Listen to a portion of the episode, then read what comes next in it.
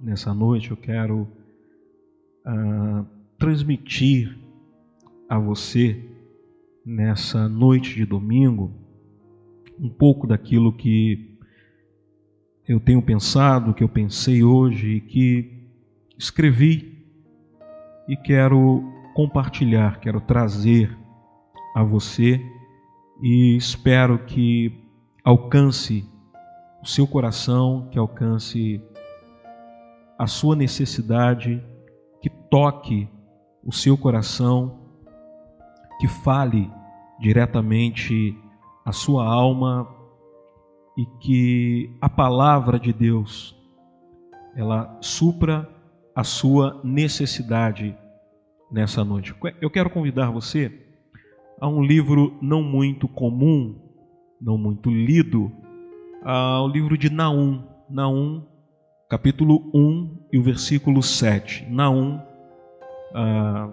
capítulo 1 e o versículo 7, e eu quero conversar um pouquinho com você dentro desse texto. Naum 1:7 diz assim: O Senhor é bom, um refúgio em tempos de angústia. Ele protege os que nele confiam. O Senhor é bom, um refúgio nos dias da angústia. Ele protege os que nele confiam. Então eu quero conversar um pouquinho com você sobre esse versículo tão pequenininho, mas que ele tem muito a falar conosco, tem muito a nos ensinar. Eu quero compartilhar com você. Ah, alguns estudiosos, alguns eruditos da Bíblia, eles vão dizer que o livro de Naum e o livro de, de Jonas, ou o livro de Naum, é a continuação do livro de Jonas. Ah, não há nada comprovado nisso, mas uma coisa nós temos a certeza de que, na verdade, Naum é a continuação de uma mensagem. Naum é a continuação de uma mensagem de Deus para, para um povo. Porque Naum e Jonas, eles falam para um mesmo público, para um mesmo povo. Eles falam para os ninivitas. Os ninivitas que eram um povo com, é, conhecidos ah, pela sua violência, um povo que era conhecido de como eles tratavam os seus inimigos, de como é, eles eram brutais e desumanos. Então, assim eram conhecidos os ninivitas.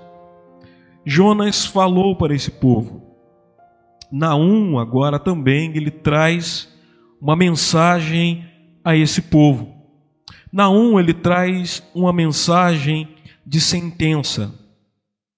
Jonas ele levou uma mensagem mesmo que contra a sua vontade. Jonas ele levou uma uma mensagem de graça para esse povo eles serem alcançados pela graça de Deus. E já Naum ele traz uma, uma mensagem de sentença vinda da parte de Deus. Mas que mesmo com uma mensagem de sentença, Naum ele apresenta aos ninivitas, primeiramente, ele tenta trazer, fazer com que eles entendessem que ainda existia a possibilidade e a oportunidade de se voltarem para Deus. De que Deus havia dado uma sentença, um decreto para eles, mas Naum tenta argumentar com eles, mostrar argumentos aos ninivitas de que existia ainda a possibilidade de um recomeço, de que existia ainda a possibilidade deles se voltarem para Deus, de que eles poderiam se voltar para Deus. E Naum então ele expõe algumas coisas para os ninivitas, mas que também serve para mim e para você, que serve para nós. Ele a princípio começa a falar sobre duas coisas a respeito de Deus, ou duas coisas que nós encontramos e conhecemos na mensagem de Naum aos ninivitas. A primeira coisa que ele diz é que ninguém, ou que nós entendemos nessa mensagem, é que ninguém pode deter o agir, a determinação, o decreto e o propósito de Deus. Ninguém pode deter isso. Ninguém pode deter o agir, a determinação, o decreto e o propósito de Deus. Nós vemos isso na mensagem de Naum. A segunda coisa que nós vemos na mensagem de Naum é que os ninivitas é, poderiam ou perderam em aceitar o amor de Deus e a graça de Deus por eles. Os ninivitas eles perderam a oportunidade de aceitar o amor e a graça de Deus sobre eles, sobre a vida deles e sobre o povo deles. Eles perderam, na verdade, o benefício que nós temos de confiar no Senhor, de entregar a nossa vida nas mãos do Senhor. Eles perderam essa oportunidade. E é sobre essas coisas, sobre a importância de nós entregarmos, de nós reconhecermos, de nós termos em Deus a nossa segurança, o nosso refúgio, o cuidado de Deus, e sobre esses benefícios que eu quero tratar, que eu quero conversar e que eu quero falar com você nessa noite, nessa noite de domingo. A primeira afirmativa que Naum ele, ele vai passar, ele vai fazer no versículo 7, lá do seu primeiro capítulo, ele diz que o Senhor é bom. É uma afirmativa dele. Ele diz: O Senhor é bom. E quando a Bíblia diz que Deus é bom, não está dizendo que Deus é bom por ele praticar uma bondade, de que Deus é bom por ele ter feito algo de bom. Mas quando a Bíblia afirma que Deus é bom, a Bíblia está dizendo que Deus é bom em sua essência. A essência de Deus é boa, a essência de Deus é a bondade, e toda a bondade das pessoas derivam de Deus. Porque nós somos maus. O homem é mau. Jesus ele falou isso. Em um de seus sermões, sermões ele falou: Olha, se vocês são maus e sabem dar boas dádivas aos vossos filhos, então nós somos maus. E o que nos faz praticar a bondade vem de Deus, vem da graça de Deus. Toda graça, todo bom, todo dom perfeito, ele, ele vem de Deus. E toda a bondade das pessoas derivam de Deus. Vem a partir de Deus que derrama em nossos corações através do Espírito Santo. É a beleza da graça que nós falamos. É a beleza da graça que embeleza um mundo caótico.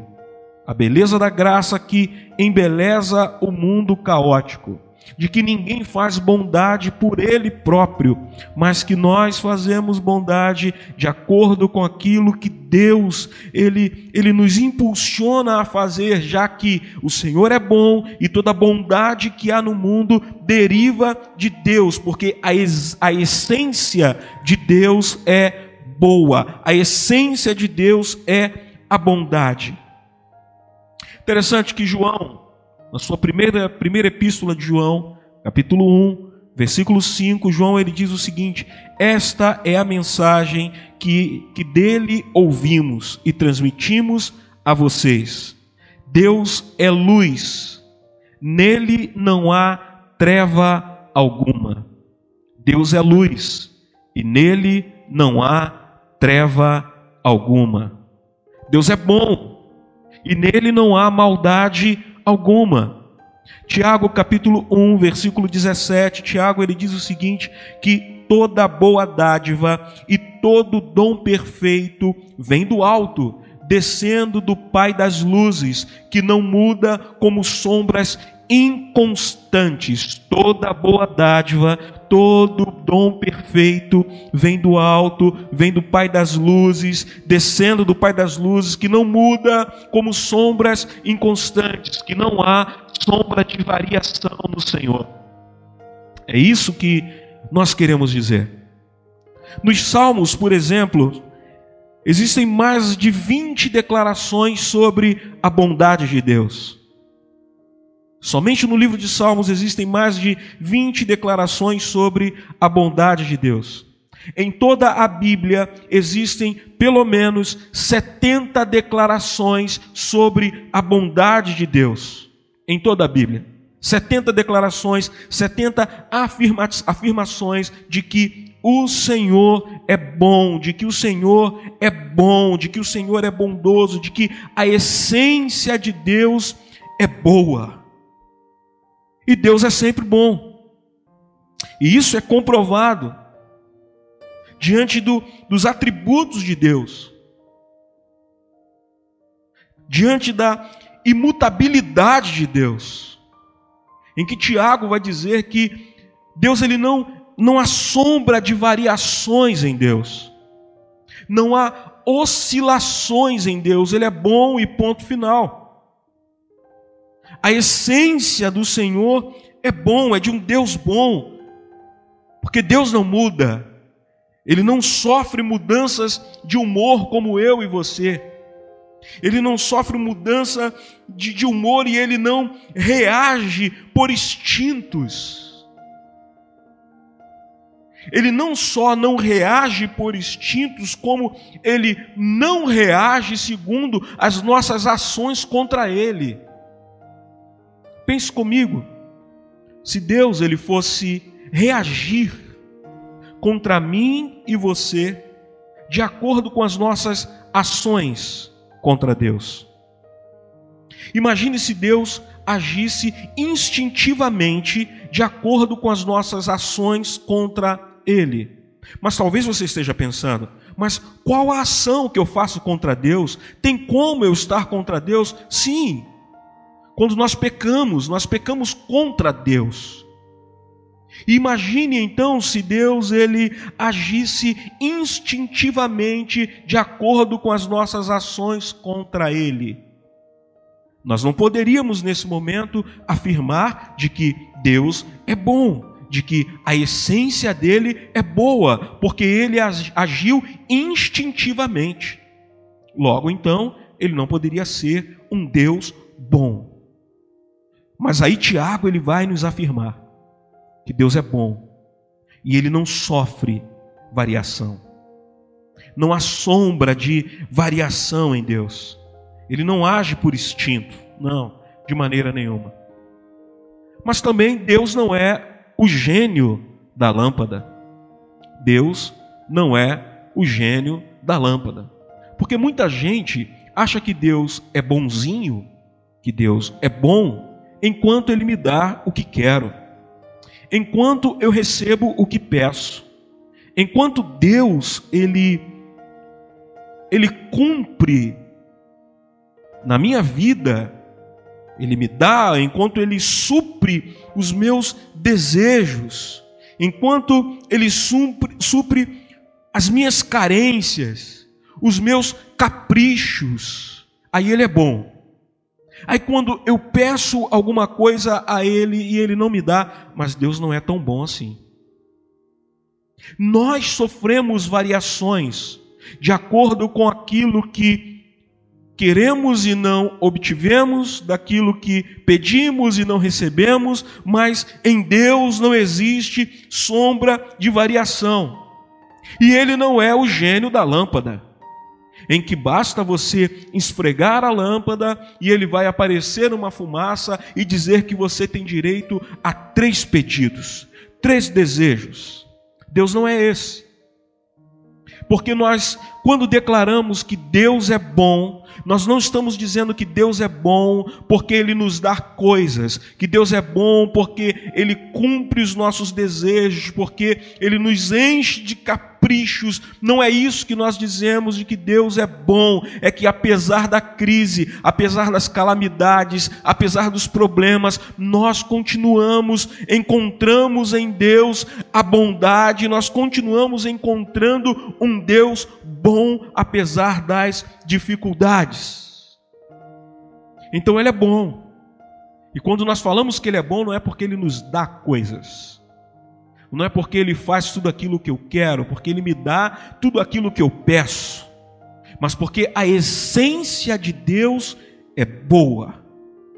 Marcos capítulo 10, versículo 17 e 18, palavras de Jesus, diz assim: Quando Jesus ia saindo, um homem correu em sua direção, pôs-se de joelhos. Que farei para herdar a vida eterna? O homem falou: Bom mestre, que farei para herdar a vida eterna? E Jesus respondeu para ele: Por que você me chama de bom? Ninguém é bom, é bom a não ser um que é Deus. Alguém chegou diante de Jesus e falou: Bom mestre. Jesus questiona: Por que você me chama de bom? Porque só existe um bom, que é Deus, que é o Pai que está nos céus. E nós temos a certeza disso, da bondade de Deus na nossa vida, da bondade de Deus sobre a nossa família, sobre os nossos. Às vezes nós ouvimos pessoas em cultos muito avivados, alegres, motivados, e falarem a alguém que está coordenando, direcionando o culto, diz: agora você vai dar um soco na cara do diabo. Dê um soco na cara do diabo e você vê uma porção de gente dando soco no ar. Isso, só que ou derrube o gigante, ou marche. Mas só existe uma maneira que eu entendo de você nocautear Satanás de você nocautear o diabo. E tenha certeza que não é dando socos no ar como alguém, quando alguém manda você dar socos no ar. Não é você pisando forte no chão, fazendo até o chão tremer, que você esmaga a cabeça da serpente.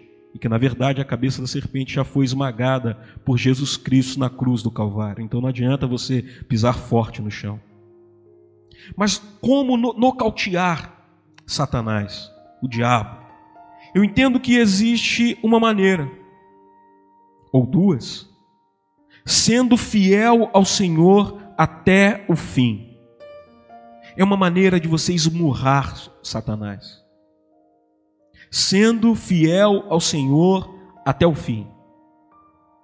Quando tudo diz para você desistir, você continua caminhando. Quando tudo diz para você sentar, você se levanta.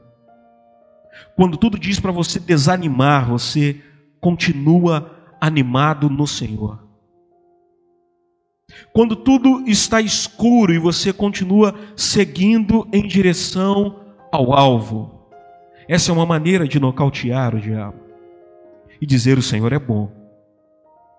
Existe uma outra maneira que eu encontro é no momento em que tudo vai mal, no momento do choro, no momento da perda, no momento da enfermidade, no momento do dia mal, no momento da calamidade, no momento da crise, no momento do desespero, em que tudo está contribuindo para você dizer: o Senhor não é bom, mas mediante a tudo isso, mediante a crise, mediante as calamidades da vida, mediante a enfermidade, mediante a morte, mediante a perda, você declara na sua consciência, você declara com a sua convicção, você declara com os seus lábios, dizendo mediante a tudo que estou passando, mediante a tudo que estou vivendo, mediante a tudo que estou vendo, ainda assim o Senhor é bom. Isso é uma maneira de nocautear o diabo. Essa é uma maneira de bombardear o inferno. É quando tudo está dizendo que não. É quando tudo está indo de mal a pior. É quando tudo à sua volta é calamidade, é quando tudo à sua volta é ruína e você continua cantando: O Senhor é bom, o Senhor é bom, o Senhor é bom. Essa é uma maneira de nocautear o diabo, dizendo que o Senhor é bom. Jó nos ensinou muito bem isso. Jó, no capítulo 1, no versículo 20, depois de Jó receber tantas más notícias. Talvez não exista ninguém em toda a história, seja ela bíblica ou não, alguém que recebeu tantas notícias ruins no mesmo instante, no mesmo momento, na mesma hora como Jó recebeu. Um servo chega e diz: Olha, fomos atacados. Levaram todo o nosso rebanho, mataram alguns e mataram todos os nossos servos, e só restou eu para contar a história. Olha, os seus filhos estavam banqueteando, estavam festejando na casa de um dos seus filhos, e de repente veio um vento e derrubou toda a casa, e todos eles morreram. Jó perdeu os bens, perdeu seus servos, perdeu os gados, perdeu o rebanho, perdeu tudo, mas não perdeu a sua confiança em Deus. E ele diz assim no versículo 20, versículo é, 21 e 22 do capítulo 1, Jó, Jó disse: Ao ouvir isso, ao ouvir todas as más notícias, o texto diz: Ao ouvir isso, Jó levantou-se, rasgou o manto e rapou a cabeça, quer dizer, ele chorou ficou atônito diante de tantas más notícias que chegaram por todos os lados. Ele ficou alarmado, ficou enfermado diante de tudo que ele ouviu. Aí o versículo 21, ele disse assim: Jó disse: Nu saí do ventre da minha mãe, e nu partirei. O Senhor o deu, o Senhor levou Bendito seja o nome do Senhor. Em outras palavras, eu perdi tudo. Acabou tudo, eu não tenho mais nada. Mas mesmo assim, eu continuo declarando: o Senhor é bom. Que Deus nos dê essa fé essa convicção quanto à bondade de Deus. Mediante as calamidades, mediante aos problemas, mediante as dificuldades, de nós podermos dizer: o Senhor é bom. Eu estou vendo que tudo vai mal. Eu estou vendo que tudo é ruína, eu estou vendo que tudo é crise, mas mesmo assim eu não deixo de declarar que o Senhor é bom. E Naum nos ensina isso. Naum está tentando transmitir essa mensagem aos ninivitas. Venham para o Senhor, ele está, dizendo, o Senhor é bom. Naum está nos dando essa lição de que o Senhor é bom em sua essência, porque Ele é bom na alegria, mas Ele é bom também na tristeza. Ele é bom na festa, mas Ele é bom também no choro, no luto. Ele é bom na calmaria, mas ele também é bom na tempestade. Ele é bom na saúde, mas ele também é bom na enfermidade.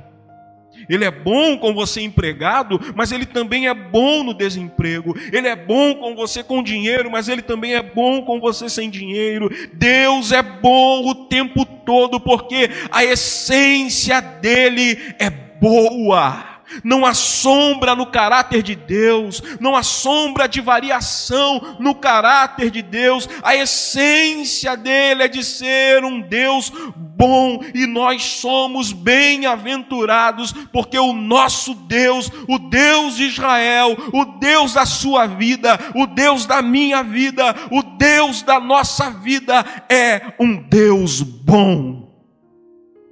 Ele é um Deus bom e nós louvamos que o Senhor é bom. A segunda coisa que Naum ele nos apresenta, apresenta aos ninivitas, mas que nos apresenta também. O Senhor é bom. É uma fortaleza no dia da angústia ou um refúgio no dia da angústia. Nosso Deus não é apenas o mais poderoso, Que muitas das vezes a gente tem o costume de dizer, não, mais poderoso é aquele que está comigo. Não, Deus é mais. Não, Deus ele não é apenas mais poderoso. Deus ele detém todo o poder. Ele é o todo poderoso, é diferente. Ele não é o mais poderoso, ele é o todo poderoso. Ele detém todo o poder, todo o poder está em Deus. E aí o salmista, no Salmo 46, no versículo 1, ele diz assim: Deus é o nosso refúgio e fortaleza, socorro bem presente na hora da angústia. Naum está dizendo: O Senhor é bom, uma fortaleza nos dias da angústia. O salmista diz: Deus é o nosso refúgio e fortaleza, socorro bem presente na hora da angústia. O que eu amo na Bíblia é que a Bíblia ela se explica por si só. A Bíblia ela se autodefende. Ela tem uma autodefesa porque os textos por si só se ligam. Por pessoas que nem quer se conheceram, escritos por pessoas em épocas diferentes, em lugares diferentes, mas que a Bíblia por si só ela se completa. Naum ele diz que o Senhor é bom e que ele é um refúgio para os dias de angústia ou uma fortaleza nos dias de angústia. O salmista ele diz: Deus é o nosso refúgio e fortaleza, socorro bem presente na hora da angústia. O que me chama a atenção no Salmo 46 é que não diz que Deus é o socorro presente, mas diz que Deus é o socorro bem presente na hora da angústia. Todo reino, ele precisava de uma cidade fortificada, de uma fortaleza. Todo reino era assim. Os muros fortes, muros altos, para proteger a cidade fortificada, para proteger os moradores da cidade. No Senhor nós temos essa cidade fortificada. No Senhor nós temos esse refúgio. No Senhor nós temos essa fortaleza. No Senhor nós temos esse local que nós podemos correr para Ele nos dias de angústia, nos dias de sofrimento, nos dias apavorantes. Nós temos no Senhor essa fortaleza. O escritor dos Hebreus, no capítulo 4, no versículo 16, ele diz assim: Assim, assim sendo, aproximemo-nos do trono da graça com toda a confiança, a fim de recebermos misericórdia e encontrarmos graça que nos ajude no momento da necessidade. É o que o escritor dos Hebreus está querendo dizer que nós temos em Deus um lugar de refúgio em tempos difíceis em que todo momento em que eu me encontro com necessidades, em que todo momento em que eu me encontro em perigo, em que todo momento em que eu me encontro em calamidade, eu tenho em Deus uma cidade fortificada, uma cidadela, um local onde eu posso eh, eh, me encontrar, um local em que eu posso fugir, em que os muros são fortificados, em que os portões são fortificados e o inimigo não me encontra do lado de dentro da cidade. É isso que o escritor dos Hebreus ele está querendo dizer. Há um refúgio para mim e para você em Deus. Mas o interessante é que talvez você se pergunta como eu posso acessar esse refúgio. Como eu chego no trono da graça, como o escritor dos Hebreus 4:16 ele está dizendo que nós podemos encontrar refúgio no trono da graça em tempo oportuno, em tempo de calamidade, em tempo de dificuldade, através da oração. Porque o escritor dos Hebreus, ele nos ensina que oração é muito mais do que palavras ou oração não são apenas palavras, mas oração é um lugar para onde eu vou. É diferente. Oração não são apenas palavras, oração é um lugar para onde eu vou. É o que o salmista está, é o que o escritor dos Hebreus ele está dizendo lá no, no capítulo 4, versículo 16, que nós podemos encontrar graça no trono de Deus. Mas como eu vou até o trono de Deus? Eu vou através da oração. Eu me escondo em Deus através da oração. Eu me refugio em Deus através da oração, porque oração não são palavras, oração é uma viagem que você faz. E é uma viagem que você não precisa de nada artificial, nem natural, para poder viajar. Mas basta você se ligar no Senhor, ligar a sua mente ao trono da graça de Deus e você encontrará refúgio na sala do trono de Deus. O salmista, no Salmos 91, ele diz: Aquele que habita no esconderijo do Altíssimo, a sombra do Onipotente descansará. E aquele que na sombra do Onipotente descansa, diz o salmista que pode dizer: Tu és o meu refúgio, a minha fortaleza, o meu Deus em quem eu confio. É o que o salmista está querendo dizer. Aquele que habita no esconderijo do Altíssimo, ele encontra no esconderijo do Altíssimo fortaleza, segurança, refúgio refúgio para a alma. Aquele que habita onde? Em Deus. Salmos 18, versículo 2. O texto diz assim: O Senhor é a minha rocha, a minha fortaleza, o meu libertador. Deus é o meu rochedo, em quem me refugio. Ele é o meu escudo e o, poder que me salva, a minha torre mais alta. Salmos 27, versículo 5 diz: Pois no dia da adversidade ele me guardará protegido em sua habitação, no seu tabernáculo me esconderá e me porá em segurança sobre um rochedo. Salmos 62, versículo 6, o salmista diz: Somente Ele é a rocha que me salva, Ele é a minha torre alta, não serei abalado. Salmos 46, versículo 11 diz: O Senhor dos exércitos está conosco, o Deus de Jacó é o nosso refúgio. Deus é a nossa fortaleza, Deus é a rocha inabalável, Deus é o nosso refúgio, segurança, fortaleza, é o nosso esconderijo e está no Senhor, e nós temos no Senhor nosso refúgio, a nossa fortaleza no Senhor. Mas o salmista ele ainda diz, o salmista ele ainda diz que o Senhor conhece os que confiam nele. O Senhor conhece os que confiam nele.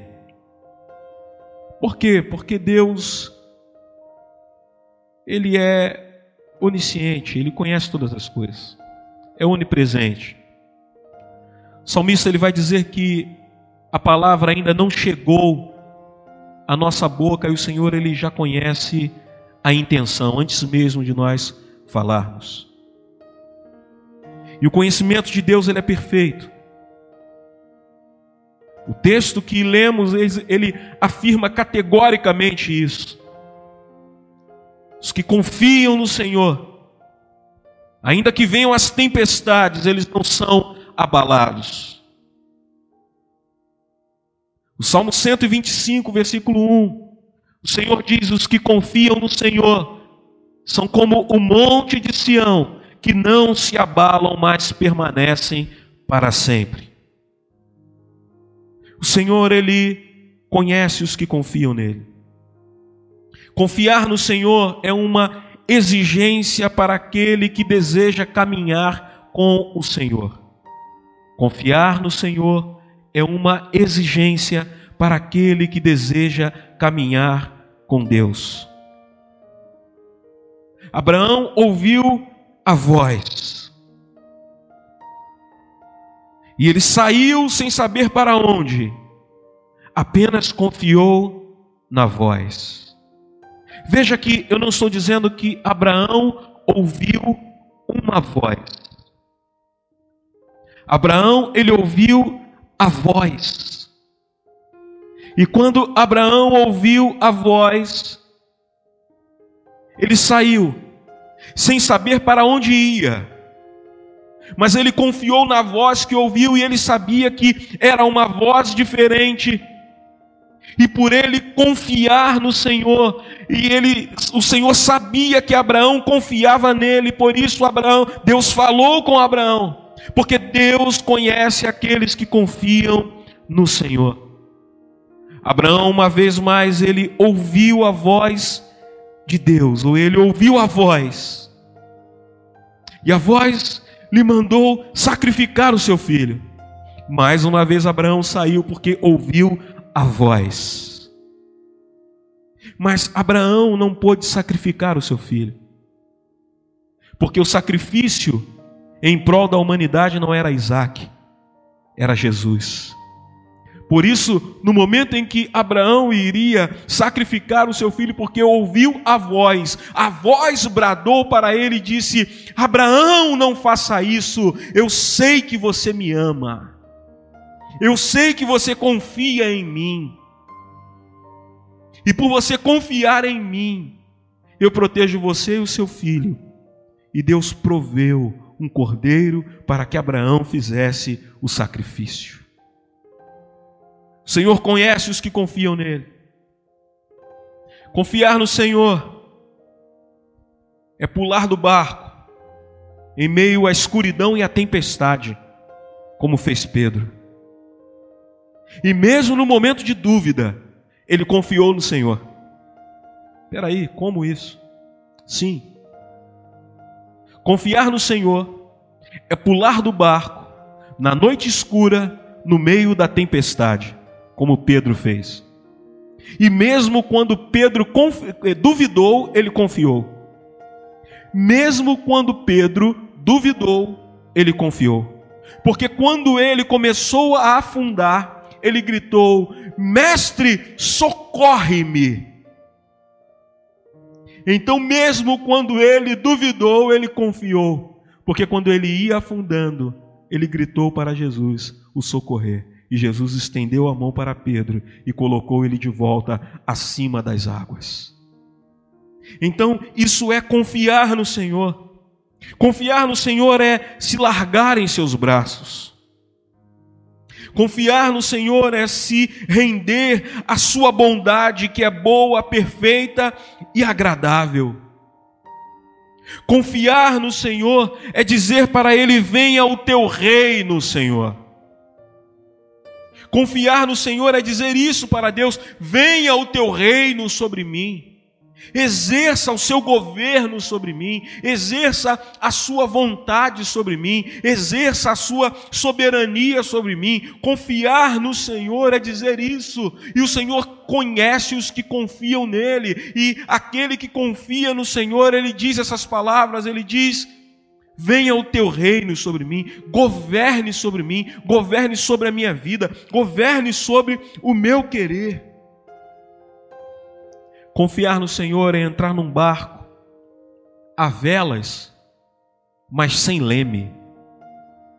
Confiar no Senhor é entrar num barco a velas e sem leme. Porque sem o leme não tem como você direcionar para onde o barco vai. E confiar no Senhor é estar num barco no meio do oceano, num barco a velas sem leme. Deixar que apenas o Espírito sopre e ele te encaminhe para onde você deve ir. Deixar apenas que o Espírito sopre a vela e direcione o barco para o seu querer e para a sua vontade. O Senhor é bom, uma fortaleza nos dias da angústia, e Ele conhece os que confiam nele. Naum ele usou todos os argumentos para convencer os ninivitas para se tornarem amigos de Deus. Mas eles não ouviram, não se deixaram convencer pelos argumentos de Naum. Hoje a voz que ouvimos é a voz do Espírito Santo e que tenta também nos convencer, porque o Espírito Santo é que nos convence do pecado, da justiça e do juízo. Ele usa os argumentos e que argumentos? Os argumentos da graça e do amor de Deus para nos convencer a nos largar nos braços de Deus e ser amigos de Deus. E quando nós nos largamos nos braços de Deus, e somos amigos de Deus, nós desfrutamos da bondade de Deus, nós desfrutamos da fortaleza de Deus, nós desfrutamos de Deus depositar a sua confiança em nós. Talvez o seu dia não esteja bom, Talvez a sua semana não foi boa. Talvez não esteja nada bom para você. Mas eu quero lhe convidar a você continuar a confiar, a confiar no caráter bondoso de Deus. A mediante a todas as crises dificuldades e problemas, de você dizer, mesmo assim o Senhor é bom. Diante da perda, de você dizer, o Senhor é bom. Diante da enfermidade, o Senhor é bom. Diante da calamidade, o Senhor é bom porque mediante a tudo isso, Ele tem sido o meu refúgio, porque mediante a tudo isso, Ele tem sido o meu auxílio, porque mediante a tudo isso, Ele tem sido a minha torre forte.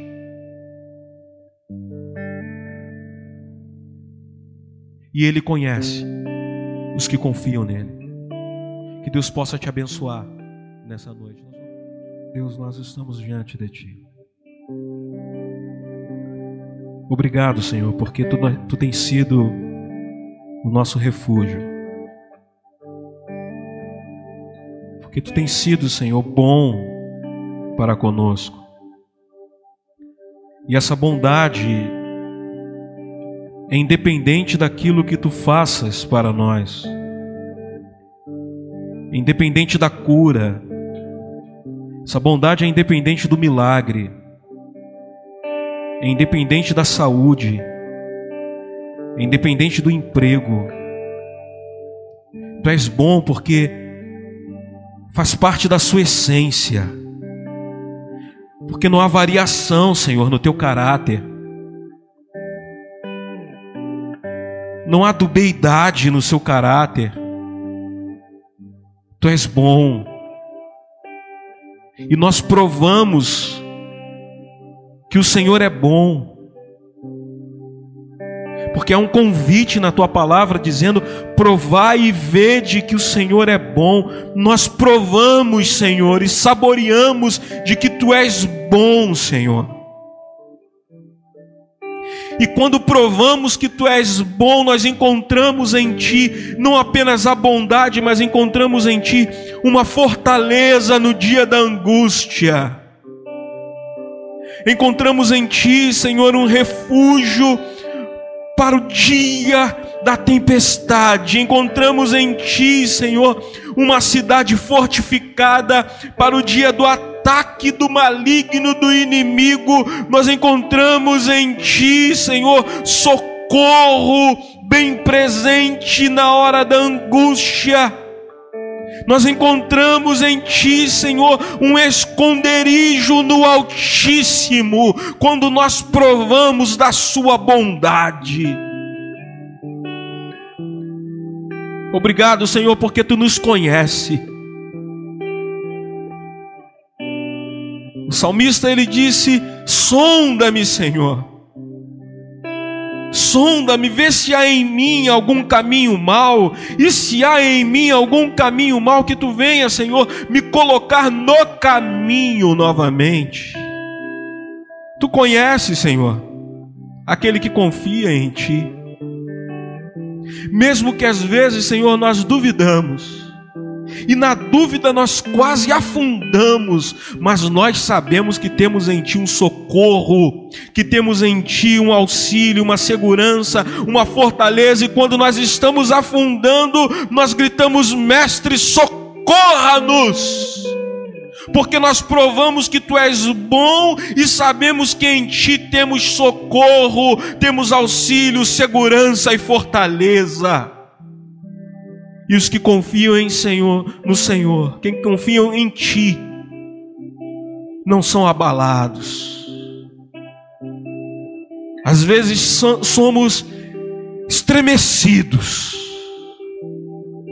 às vezes somos trêmulos, mas não somos abalados, porque a nossa confiança está posta em Ti, nós confiamos em Ti. Venha ao nosso socorro, Senhor. Venha ao socorro dos nossos irmãos que estão nos assistindo. Venha ao socorro daqueles que irão assistir, Senhor, esse culto. Venha ao socorro daqueles que estão nos hospitais nesse momento. Venha ao socorro daqueles que perderam ente querido, Senhor, nessa semana, que perderam ente querido hoje. Venha ao socorro dos necessitados. Venha ao socorro, Senhor, daqueles que estão trabalhando na linha de frente contra esse vírus mortal. Venha ao socorro, Senhor, das autoridades, dos governantes, do nosso presidente. Venha ao socorro, Senhor. Que eles possam encontrar em Ti, Senhor, fortaleza. Que eles possam provar, Senhor, que Tu és bom. E aquele que prova que Tu é bom encontra auxílio e fortaleza. Se conosco, Senhor Continue nos fortalecendo, nos dando da tua graça. Que as tuas misericórdias continuem sobre nós. Que o teu amor continue sobre nós. E que nós continuamos, Senhor. Continuemos provando da sua bondade e declarando que tu és o nosso auxílio a nossa fortaleza, que não há outro lugar que nós possamos correr, não há outro lugar que nós possamos nos refugiar, nós só podemos correr para ti, só podemos nos refugiar em ti, só tu tens as palavras de vida eterna, só tu és o nosso alto refúgio, só tu és a nossa fortaleza, só tu és a nossa torre forte, a nossa cidade fortificada, e nós declaramos nessa noite que nós corremos em ti que o lugar está em ti, que o lugar está no Senhor, está no Senhor. Muito obrigado, Jesus. Em nome de Jesus, em nome de Jesus. Amém. Esse lugar é no Senhor, o lugar de refúgio é no Senhor. Tenha procurado tantos lugares. Talvez você tenha batido em tantas portas, mas o lugar está bem pertinho de você. Esse lugar é no Senhor. Não precisa mais procurar. Chega de correr. Chega de bater em tantas portas. Esse lugar é no Senhor. E Deus ele é a porta falante, Jesus é a porta falante. Porque ele disse: "Eu sou a porta". Você está procurando tanta porta. E ele está falando aí do seu lado: "Eu sou a porta". Pode entrar é a porta da liberdade, é a porta do amor, é a porta da graça, é a porta do céu. Se chama Jesus. Deus te abençoe. Amém. Deixa eu falar com você algumas coisas. Você pode nos seguir no Facebook e no Instagram. É só você digitar lá Igreja Palavra Viva NI. Igreja Palavra Viva NI, tudo junto. Igreja Palavra Viva NI, Igreja Palavra Viva Nova Iguaçu. E aí você vai encontrar lá no Facebook, no Instagram, então nos siga lá, curta a nossa página, tá? Nós temos a página no, no Facebook, nós temos o perfil no, no Facebook, nós temos lá o nosso perfil no Instagram, você pode nos seguir lá, tá? É, será um prazer ter você com a gente. Nós temos também o nosso Spotify, tá? Onde as nossas mensagens estão lá a, a, arquivadas no, no Spotify. É, também Igreja Palavra Viva Palhada no Spotify, Igreja Palavra Viva Palhada. E você também pode nos seguir, é muito importante no Spotify e no YouTube você se inscrever na nossa página no YouTube, você se inscreva na nossa página Igreja Palavra Viva, tá? Somente isso no YouTube, Igreja Palavra Viva. Vai aparecer lá umas três ou quatro Igreja Palavra Viva, mas vai aparecer logo a nossa, você vai ver essa logomarca aqui da nossa igreja. Então você vai reconhecer que é a nossa igreja, a Igreja Palavra Viva no YouTube. Você que já se inscreveu no YouTube, convide algumas pessoas puxa o link lá da nossa página, mande lá para alguns amigos. Deixa eu te fazer ah, uma proposta. É, mande para 10 amigos hoje. Convide ele para poder é, nos acompanhar, se inscrever na nossa página no, no, YouTube. E é muito fácil, eu também pensava que era difícil se inscrever em páginas no YouTube. Você não precisa digitar o seu nome, não precisa digitar seu endereço, RG, CPF, nada disso. Tem um sininho vermelho lá e é só você clicar no sininho, no sininho vermelho e você vai se inscrever na nossa página. Então nós estamos no Facebook, estamos no Instagram como Igreja Palavra Viva NI. Estamos no Spotify como Igreja Palavra Viva Palhada. Estamos no YouTube como Igreja Palavra Viva. Tá bom? Que Deus possa te abençoar, que Deus te dê uma semana abençoada, que as mãos do Senhor estejam estendidas sobre você, sobre a sua casa e sobre a sua família. Fique com Deus, tenha uma semana abençoada, um grande beijo no seu coração, sinta-se abraçado por nós da Igreja Palavra Viva. Deus te abençoe. Até lá, tchau.